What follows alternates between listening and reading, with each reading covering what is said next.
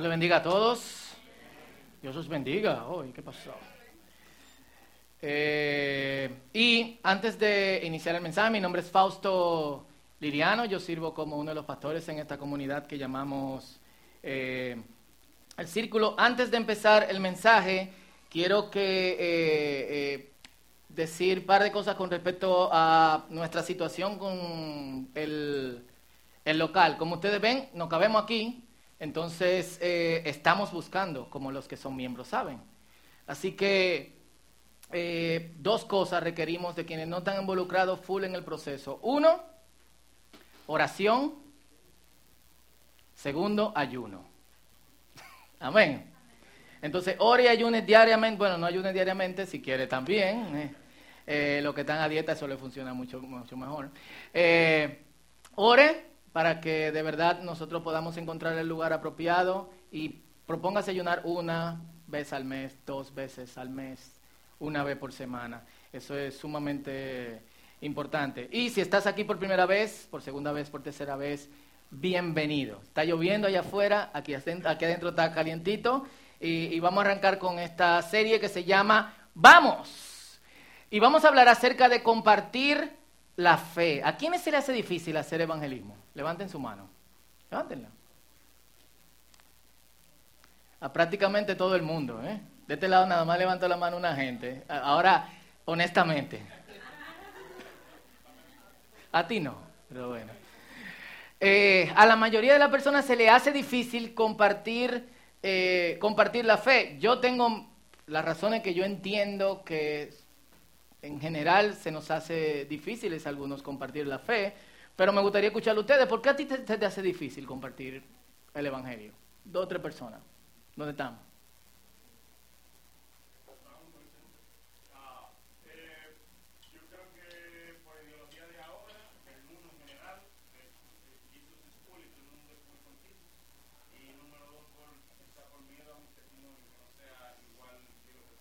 Cool. Eh, por las ideologías que hay en el mundo actual y segundo porque quizá tener miedo de que mi testimonio no sea igual que lo que, eh, lo que yo diga. ¿Alguien más de este lado?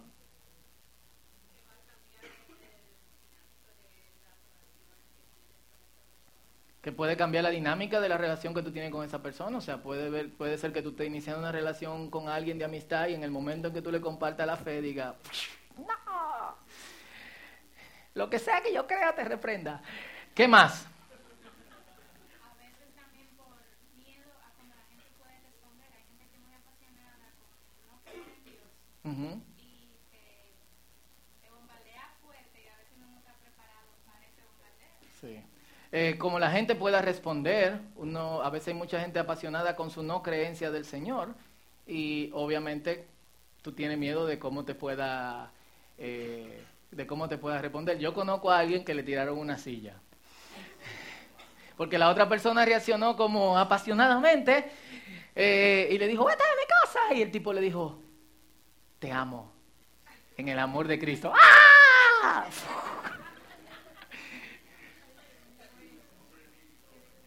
Alto, alto. Temor a la burla. Hay diferentes razones. La cuestión es que Vaya, es, difícil. Es, rara la, o sea, la congruencia entre cuenta conmigo y tu nombre famoso haré. Hacer eso full es... Hay un abismo grande. ¿Qué dicen las escrituras? Vamos a leer en Marcos capítulo 16, versículo 15 al 20. Marcos 16 del 15 al 20. Este es solamente uno de múltiples pasajes que hablan acerca de esto. Amén. Marcos 16 del 15 al 20. ¿Lo tienen? ¿Cómo? 8.13 para las personas que no saben buscar rápido en sus Biblias. Dele ahí, 813. Marcos 16 del 15 al 20. Dice así. Y este es el momento en que Jesús resucita, ha tenido algunas apariciones con los discípulos y de repente ¡fup! va a ascender. Esto es lo último que dijo. Vayan por todo el mundo y prediquen la buena noticia. Buena noticia es evangelio. A todos. O sea, ¿cómo dice? Vayan a dónde? A todo el mundo. y prediquen la buena noticia, no cualquier cosa, la buena noticia. ¿A quién? ¿A quién? Es decir, a todo el mundo. El que crea y sea bautizado será salvo. Pero el que se niega a creer será condenado. Es decir, y esto lo vamos a ver ahorita, cuando tú predicas tú le pones la pelota en la mano de la persona. Full. Esto es, entré en el mundo uh, paralelo. Estas señales milagrosas acompañarán a los que creen. Y yo, yo pensé, bueno, ¿qué tiene que ver las señales milagrosas con predicar el Evangelio? Yo creo en las señales milagrosas también. Y si hay una razón por la cual las señales milagrosas no pasan es porque nosotros no creemos que el Señor puede hacer señales milagrosas a través de nosotros. Es porque cuando alguien está enfermo, nosotros pedimos oración en vez de nosotros decir, yo voy y yo voy a orar por ti. Porque de alguna otra manera nos falta esa confianza. Es lamentable, pero es lo que pasa. Existen las señales milagrosas. Estas señales milagrosas acompañarán a los que creen. Expulsarán demonios en mi nombre. ¿Quiénes quieren expulsar un demonio de los que están aquí? Dos o tres gente. ¿Y qué fue? ¿Cuál es el problema con los demonios? Y que déjalo ahí, foto. Hablarán nuevos idiomas. Podrán tomar serpientes en las manos sin que nadie le pase. Y si beben algo venenoso no les hará daño. Pondrán sus manos sobre los enfermos y ellos sanarán. Es todo. Si tú quieres poner los hermanos sobre los enfermos y sanen, también tú tienes que reprender dos o tres demonios en tu vida. Todo cristiano debería proponerse, junto con sembrar un árbol, tener un hijo y escribir un libro, expulsar dos o tres demonios. ¿Y por qué se ríen? No, full, yo sé que es friki, pero bueno, puede pasar. Cuando el Señor terminó de hablar con ellos, fue levantado al cielo y se sentó en el lugar de honor a la derecha de Dios y los discípulos fueron por todas partes y predicaron. ¿Qué quiere decir eso? Los discípulos obedecieron. Y el Señor actuaba por medio de ellos, confirmando con muchas señales milagrosas lo que decían. ¿Por qué el Señor confirmaba con señales milagrosas? Porque ellos decidieron obedecer al Señor. Y porque ellos decidieron obedecer al Señor, el Señor los respaldó. ¿Cuándo dicen amén? Miren, aunque se, se está muy consciente de ese llamado, como hemos visto, muchos creyentes naturalmente no lo hacen. Y a nosotros se nos pasa la vida sin que gente que nos rodea conozca de, del Evangelio. Y yo puse, eh, eh, eh, bueno, hay dos, dos formas principales en que los cristianos actúan cuando se trata de compartir la palabra. Una condenatoria. Algunas personas responden negativamente hacia los que no creen, se toman muy, son muy, así como hay gente apasionada con lo que no cree, hay gente muy apasionada con lo que cree. Y como es muy apasionado lo que cree, condena a quienes no creen. Y su forma de predicar no es buena noticia, sino muy malas noticias. Vas a arder en infierno. ¿Qué pasa? ¿Sabes qué te va a pasar mañana? Hoy estamos aquí y mañana no estamos. Puede ser que saliendo de este lugar, cruzando la calle, venga un loco de los, de, de los que viven en este país y después de haber amanecido borracho y salir de la discoteca a las 12, que literalmente tuvieron que votarlo, esta persona cogió su carro y manejó full, llevándose todo policía acotado por aquí, por la Guarocuya, y cuando saliste te chocaron. Y tú te imaginas que te mueras sin el Señor. ¿A dónde vas a ir? ¿Eh? Esta es una imagen de, de, de lo que podría ser el infierno. Apaguen las luces. Es una forma de predicar, yo lo he visto. De hecho, cuando yo era chiquito, yo fui a una campaña en una congregación y cuando terminaba la campaña era con una película que se llama El infierno ardiente. Lo hicieron con. Yo duré tres días pensando que yo tenía el sello de la bestia en mi frente. Yo estaba como...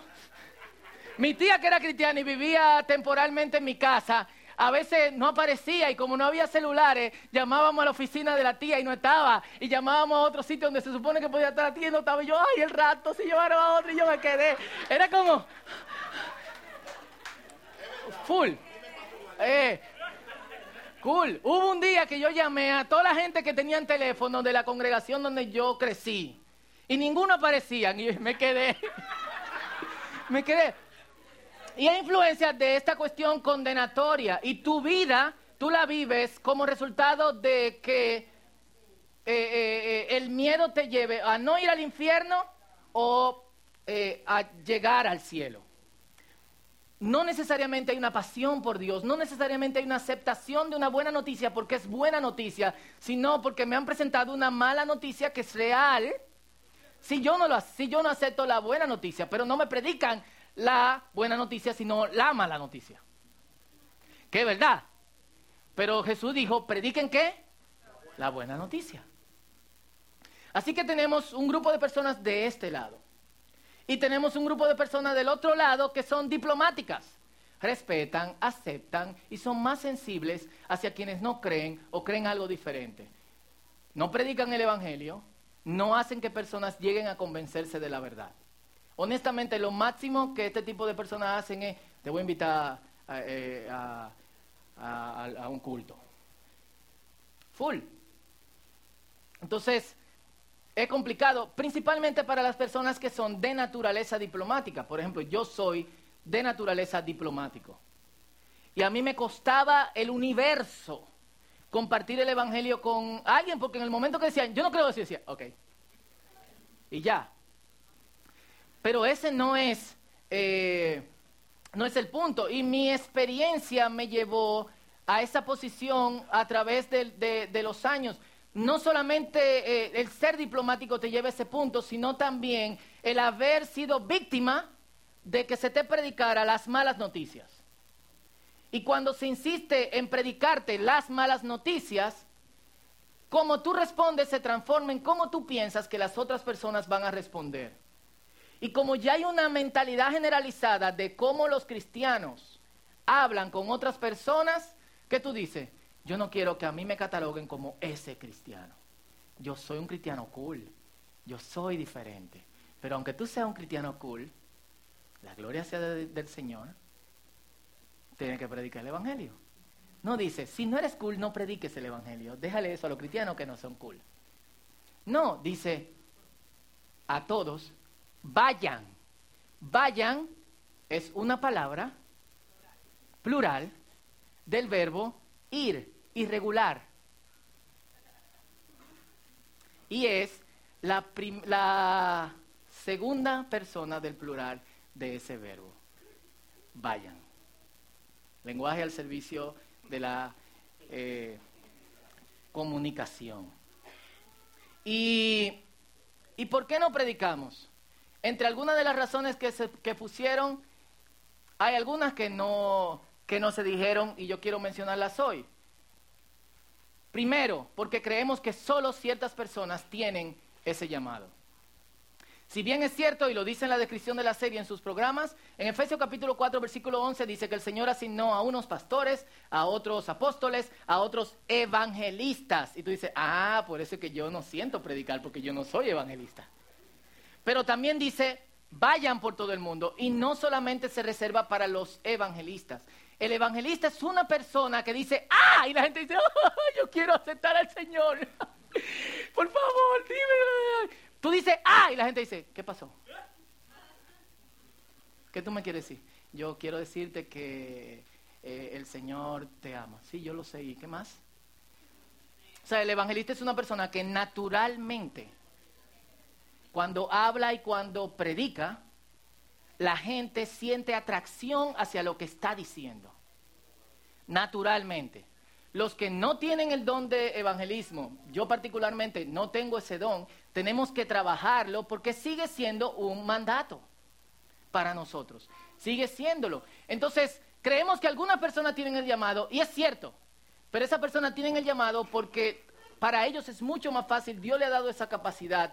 Y hay algo que pasa en la Biblia, dice, Procure los mejores dones. Es decir, si tú no tienes ese don y te cuesta, tú puedes orar y que el Señor te lo dé. Segundo, porque nos sentimos inadecuados. Sentimos que no somos la persona correcta para predicar el Evangelio.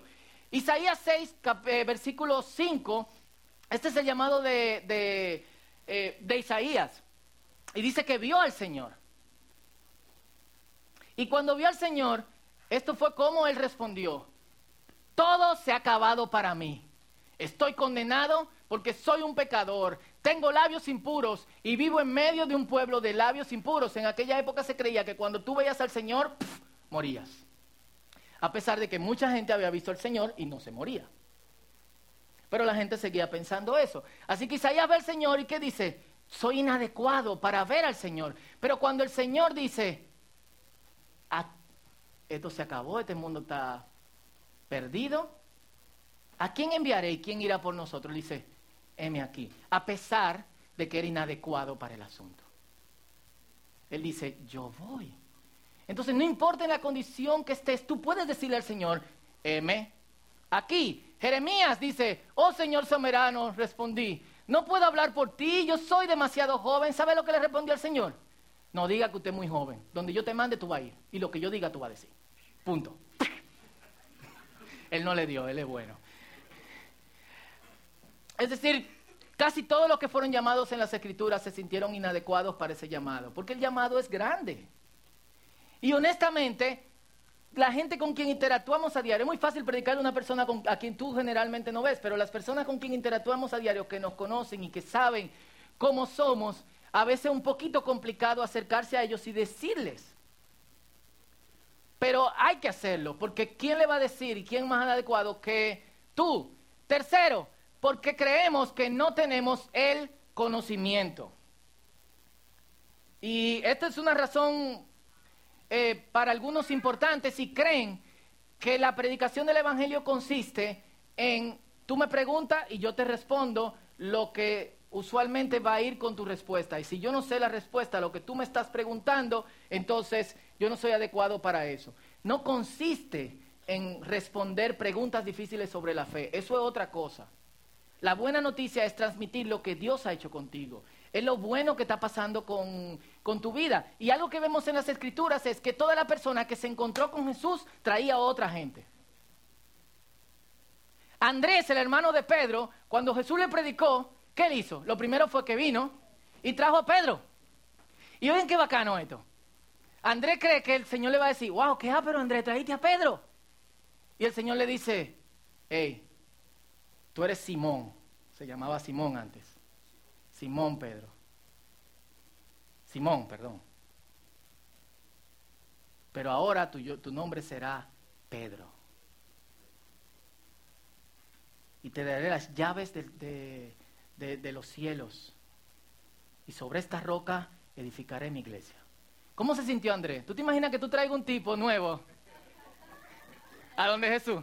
Hey Jesús, este es mi pana full y te ignora totalmente y te dice, hey, pana full, desde ahora te vas a llamar Pedro. Es como, pero yo estoy aquí, yo lo traigo, vine primero, yo estaba aquí primero. Felipe trajo a Natanael. Full. La mujer samaritana trajo todo un pueblo. Y así sucesivamente. ¿Qué conocimiento tenía esa gente? Ninguno. Lo único que ellos hicieron fue, ven a ver lo que yo conocí. Te presento a Jesús. Ya.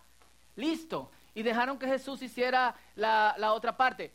Esta parte, obviamente, durante estas semanas vamos a estar hablando cómo nosotros poder comunicar bien, eh, el, cómo comunicarnos bien en evangelismo, pero hoy vamos a enfocarnos en las razones. Cuarto, nos da vergüenza y no queremos ser identificados con ciertos cristianos. ¿A quién le pasa esto? Cada vez que yo me encuentro con alguien, yo tengo que decirle, yo no, yo no soy de los que piden dinero. Eso no es verdad. Ah, porque yo vi un programa y no, no, no, no, yo no creo en eso. Eh, ah. Es increíble cómo la gente estigmatiza a los cristianos, a todos dentro de una sombrilla, y es difícil. Y uno tiene primero, antes de dar la buena noticia, que desidentificarse. Y quinto, porquille o enojo. Esto nadie lo dijo, pero algo que generalmente nos pasa es que a nosotros nos quilla, nos enoja, para los extranjeros que están aquí o que nos oyen en internet, predicar la palabra y que la gente no se convierta. Full, ¿o no? ¿No te quilla eso? A mí me quillaba. Hasta que yo entendí una verdad. No es mi trabajo que la gente se convierta. Yo no tengo que convertir a nadie yo solamente tengo que predicar el Evangelio. Es el trabajo del Espíritu Santo que esa persona se convierta o no. Y dice que el que creyere y fuere bautizado será salvo. El que no creyere, es decir, cuando yo le entrego el mensaje del Evangelio a alguien, esa persona puede rechazar el mensaje del Evangelio. es una persona. No estamos bregando con robots, no estamos bregando con eh, filosofías o abstracciones, estamos bregando con personas y las personas tienen voluntad y tienen sentimientos. Por eso es importante que cuando transmitamos la buena noticia, no iramos los sentimientos de la gente, es buena noticia. Y segundo, cuando transmitamos la buena noticia, no obliguemos a la persona a... Porque, vaya, hay gente que lo hacen a lo último por presión. Es como, bueno, ya yo me voy a levantar porque imagínate, me le van a dar, oye, sí, yo voy a orar, ¿qué es lo que hay que hacer? Dime. Y después tú no lo vuelves a ver tú dices, pero tú aceptaste al Señor. No, yo oré porque tú me estabas presionando. Entonces tenemos que ser totalmente honestos. O sea, yo te predico el Evangelio, relax, que el Señor haga la obra. Yo tengo que respetar tu voluntad. Yo no puedo violar la voluntad de nadie. De la misma forma en que yo quiero que respeten que yo soy cristiano, yo también quiero que otras personas sean respetadas. ¿Cuántos dicen amén? Y yo tengo que creer que el Espíritu Santo hará su obra y yo tengo que amar a esa persona a pesar de que esa persona quiera o no aceptar lo que yo le diga. Cool. Entonces esto tenemos que tenerlo bastante claro. Que las personas van a aceptar o no. Cool. Seguimos. A pesar de todo lo que se piense, y a pesar de que podamos taquillado y de todas las razones que tengamos para no predicar, yo debo predicar. ¿Por qué? Primero, Dios lo mandó. ¿Y qué yo hago? ¿Cómo se sabe que yo amo a Dios? ¿Eh? Obedeciéndolo. Jesús dice, si me aman, obedece mi mandamiento. Tú no me obedeces, tú no me amas. Full. ¿Cómo se sabe que yo amo a mi esposa? Porque le obedezco. ¿Eh? Se tiene que notar con mis acciones. Es diferente. Pero cuando yo amo al Señor, esas acciones se traducen en obediencia. Entonces Dios lo mandó, yo voy. Dos, yo soy la persona, tú eres la persona, nosotros somos la persona que Dios decidió utilizar para llevar ese mensaje. Dios quiso.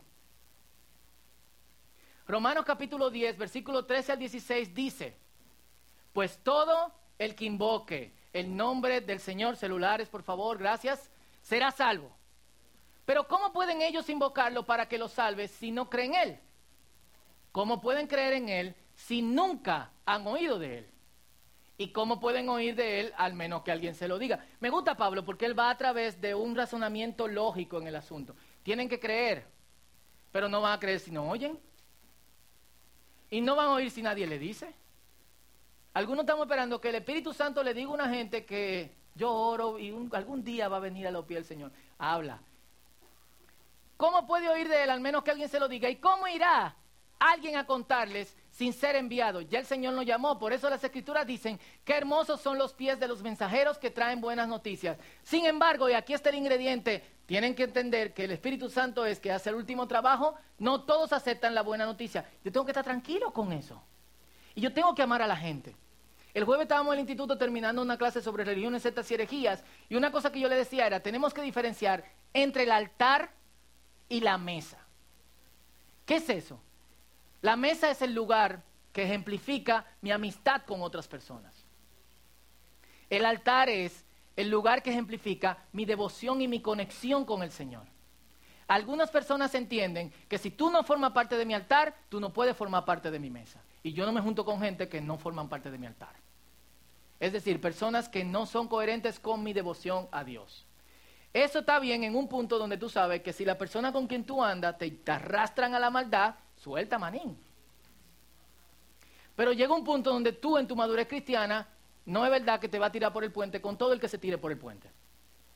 Así que tú puedes estar en cualquier lugar y seguir siendo luz. Porque ¿dónde tú vas a ser luz si no en la oscuridad? Cool. ¿Qué tal si agregamos 17 lámparas por ahí? 8, de este lado también. ¿Cómo ustedes se sentirían? Entonces hay que salir donde hay eh, oscuridad. Hace mucho, y quizá algunos de ustedes eh, vieron esta historia de lo que fueron a la cumbre global de liderazgo, una señora que se llama Christine Kane, que era pastora de joven en Hilson, ella hablaba de que estaba en Walmart en Estados Unidos y es de los sitios que le, que le bufea más cuando va a Estados Unidos, porque en Australia parece que no hay Walmart, y ella le compró a su hija un foco de Barbie. una linterna de Barbie. Y cuando le compró a su hija la linterna de Barbie, la hija le dijo, oh, ¿qué? Ah, pero ponle pila. Le pusieron la pila. Prende, vamos a buscar oscuridad. Claro, porque ¿dónde tú vas a alumbrar? ¿Va a empezar a alumbrarle la cara a la gente? Entonces tenemos que ser luz donde esté, donde hay oscuridad. Si yo no comparto la mesa con quienes no creen lo mismo que yo creo, nadie va a venir a los pies del Señor. ¿Por qué predicarle el Evangelio a la misma gente que le predican el Evangelio? Aún así, esa persona pueden o no aceptar. Tú, tú eres la persona que tiene que decir, cuenta conmigo, Señor, para traer a otros a los pies de Jesús. Tres, y una razón muy importante, la gente se está perdiendo, señores. ¿No se están dando cuenta? Cada vez más la gente está haciendo locuras. Y la filosofía detrás de esa locura es, déjame tranquilo, yo necesito hacer lo que yo quiera. Y cuatro, y esto es algo para nosotros porque es la mala noticia, hay un lugar de condenación donde gente amada puede ir. Hay gente que tú amas y que potencialmente no va a ir al lugar de celebración con el Señor.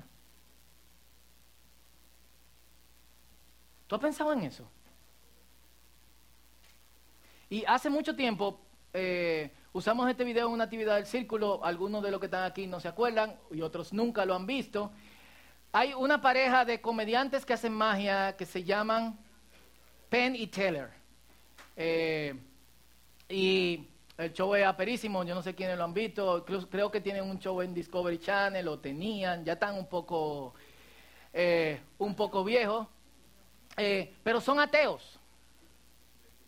Y ellos son ateos, ellos vocal sobre su ateísmo, full.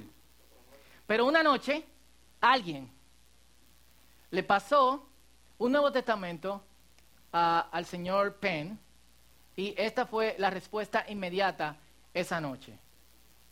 Hice un video, lo puse en YouTube y yo quiero que todos le presten atención.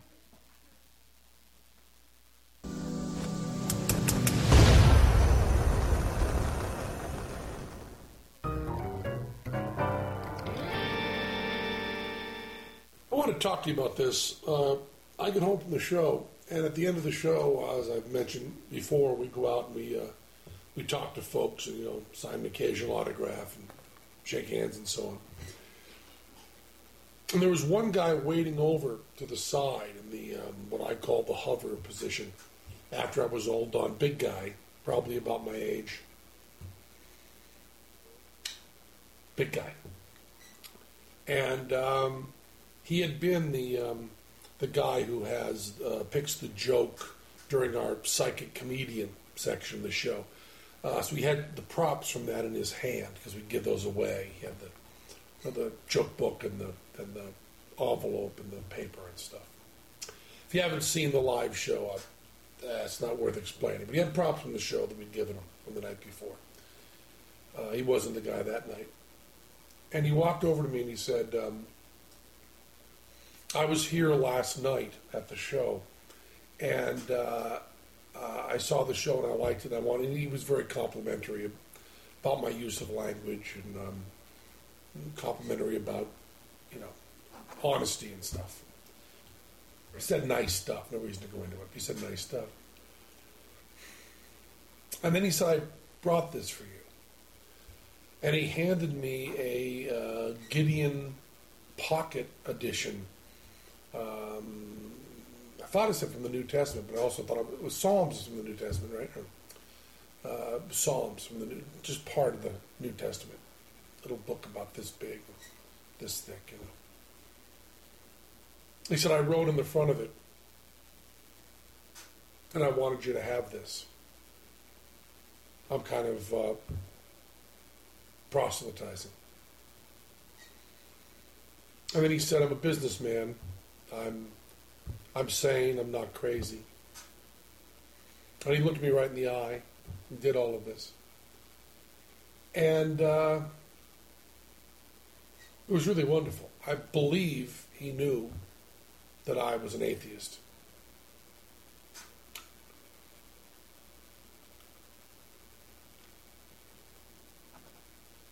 But he was not uh, defensive and he looked me right in the eyes. And he was truly complimentary. It wasn't in any way, it didn't seem like empty flattery. He was really kind and nice and sane and looked me in the eyes and talked to me and then gave me this Bible. And I've always said, you know, that I, I don't respect people who don't proselytize. I don't respect that at all. If you believe that there's a heaven and hell and people could be going to hell or not getting eternal life or whatever, and you think that, uh, well, it's not really worth telling them this because it would make it socially awkward. And atheists who think that people shouldn't proselytize, just leave me alone, keep your religion to yourself. Uh, how much do you have to hate somebody to not proselytize? How much do you have to hate somebody to believe that everlasting life is possible and not tell them that? I mean, if I believed beyond a shadow of a doubt that a truck was coming at you and you didn't believe it, that truck was bearing down on you, there's a certain point where I tackle you. And this is more important than that. And I've always thought that, and I've written about that, and I've thought of it conceptually. This guy was a really good guy. He was polite and honest and sane, and he cared enough about me to proselytize and give me a, a Bible, which had written in it a little note to me, uh, not very personal, but just you know, like your show and so on, and then like five phone numbers for him and an email address if I wanted to get in touch. Now, I know there's no God, and one polite person living his life right doesn't change that. Uh, but I'll tell you, he was a very, very, very good man. And uh, that's really important. And with that kind of goodness, uh, it's okay to have that deep of a disagreement. I still think that religion does a lot of bad stuff, but man, that was a good man who gave you that book. That's all I wanted to say.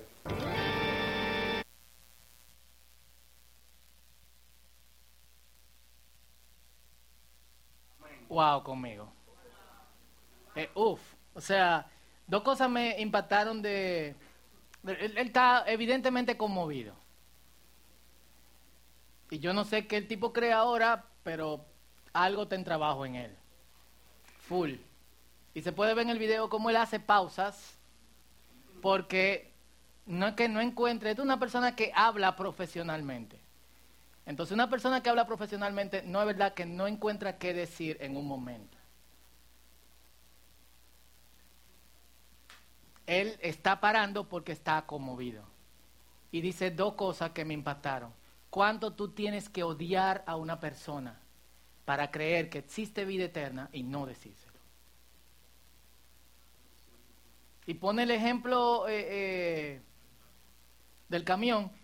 Y algo muy importante como ateo es que él dice, aparte de no creer en Dios, yo no creo en la gente que no predican lo que creen. Jesús dijo, si ustedes no hablan, las piedras van a hablar. Y yo creo que es un mensaje digno de compartir de una persona que no cree, pero que nos encaja a, eh, a todos, de alguna u otra manera. Entonces hay dos formas, dijimos al principio, en que generalmente un creyente reacciona a predicar. O predica una mala noticia, esto es lo general, o es muy diplomático, muy respetuoso al punto que no dice nada. Hay una tercera forma. Y esa tercera forma incluye amistad, conversación, respeto. Eh, es una conversación breve con una persona que no cree absolutamente nada y que puede defenderse. O sea, habla en alguno de sus shows sobre refutaciones a cuestiones de la Biblia y de las religiones. Pero le impresionó mucho que esta persona que no dijo absolutamente nada, sino poco, lo miró a los ojos y pudo sentir el Espíritu Santo lo que él llamó un hombre bueno. Y si, si eso puede pasar con un tipo de persona como esto, ¿qué no puede pasar con alguien por quien tú te preocupas full. Y si tú te preocupas full por alguien, es por ahí que tenemos que empezar. Y esto no, no sé, esta tercera forma no es una conversación, sino es una invitación.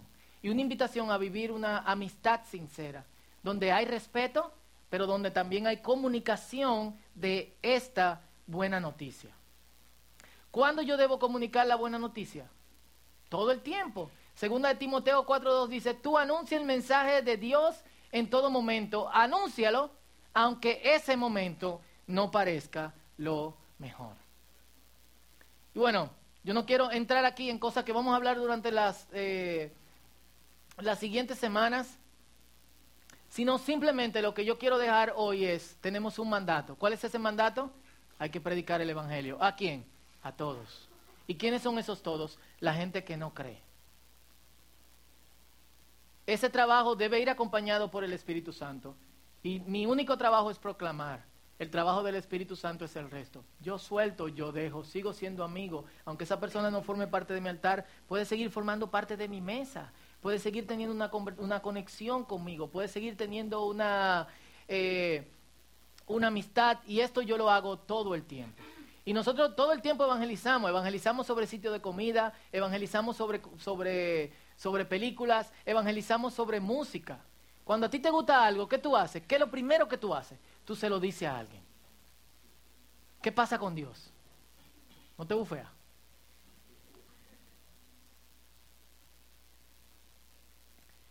Entonces yo creo que eh, la oración es el día de hoy es, Señor, yo te dije, cuenta conmigo. ¿Quiénes cantaron eso ahorita? Y yo te dije que voy a hacer tu nombre famoso. Ayúdame. Me estoy muriendo de pensar que tengo que decirle a alguien Cristo te ama. Pero yo sé que tú me vas a acompañar, porque yo quiero cumplir con este mandato. Y si te puedes poner de pie conmigo, eh, vamos a darle. Si le decimos al Señor, cuenta conmigo, y hay múltiples formas creativas de compartir el Evangelio en el día de hoy. Pero lo primero es nosotros entender que este es nuestro llamado. Entonces yo quiero que donde estés, tú pienses en cuáles son las cosas que hacen, que de alguna u otra manera tú no te animes. Pueden ser todas las que mencionamos, vergüenza, enojo, eh, miedo, sentirte que, que, eres demasiado pecador como para compartirle la buena noticia a alguien o sentir que tú no sabes qué decir. Para todas esas cosas yo creo que Dios y su Espíritu tienen la respuesta. Y es mucho más impactante lo que el Espíritu puede hacer que incluso lo que nosotros podamos decir.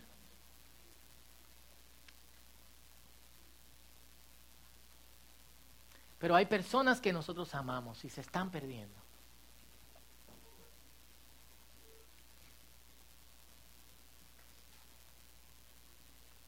Nosotros somos quienes Dios quiere que le digamos a esas personas que se acerquen a Él.